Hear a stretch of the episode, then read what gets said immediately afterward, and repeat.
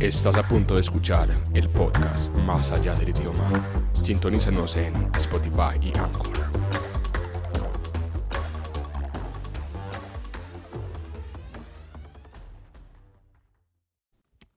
Hola, bienvenidos de nuevo al segundo capítulo de este podcast, de la segunda temporada del podcast Más allá del idioma. Muchas gracias como siempre por hacer parte de este proceso, de este eh, proyecto que es de todos. Y bueno, eh, como dije, esta temporada pues eh, tendrá una intención de ser más, más diferente a la anterior en la medida de lo posible. Así que, bueno, esta vez les traigo un cuento, un cuento de un autor ruso-estadounidense, nacido ruso, nacionalizado estadounidense.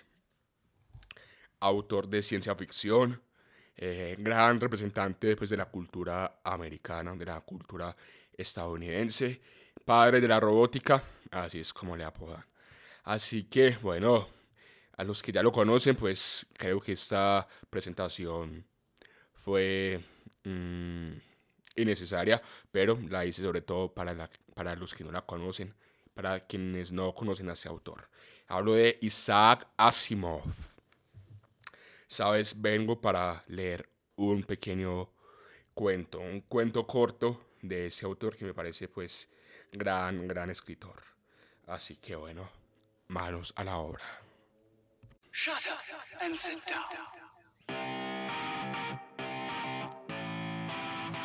Muchas gracias por estar sintonizando la segunda temporada de Más allá del idioma.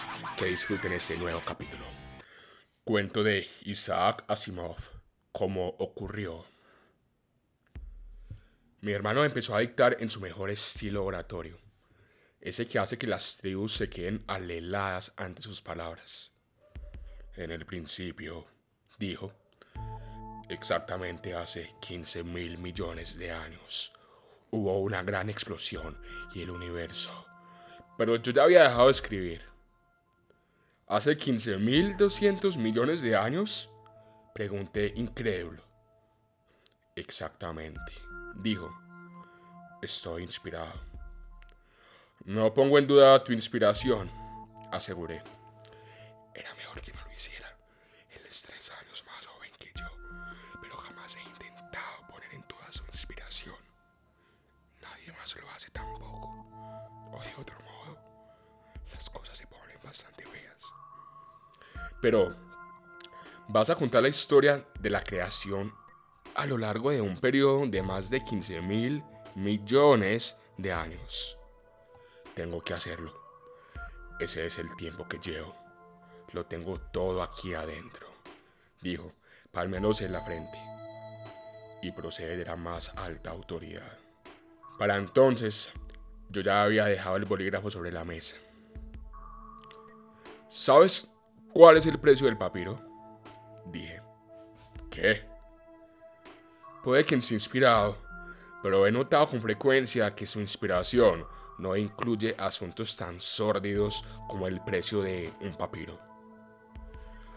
Supongamos, describes un millón de años de acontecimientos en cada rollo de papiro. Eso significa que vas a tener que llenar 15.000 rollos. Tendrás que hablar mucho para llenarlos y sabes que empiezas a tartamudear al poco rato. Yo tendré que escribirlo bastante como para llenarlos y los dedos se me acabarán cayendo. Además, aunque podamos comprar todo el papiro y tú tengas la voz y las fuerzas suficientes, ¿quién va a copiarlo? Hemos de tener garantizados un centenar de ejemplares antes de poder publicarlo. Y en esas condiciones, ¿cómo vamos a obtener derechos de autor? Mi hermano pensó durante un rato, luego dijo, ¿crees que deberíamos acortarlo un poco?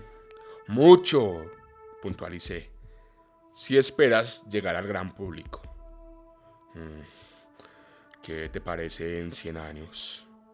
¿Qué te parece en 6 días? No puedes comprimir la creación en solo seis días, dijo horrorizado. Ese es todo el papiro que dispongo. le aseguré. Bien, ¿qué dices? Oh, está bien. Concedió y empezó a dictar de nuevo, en el principio. Deberás han de ser solo seis días, Aarón. Seis días, Moisés, dije firmemente.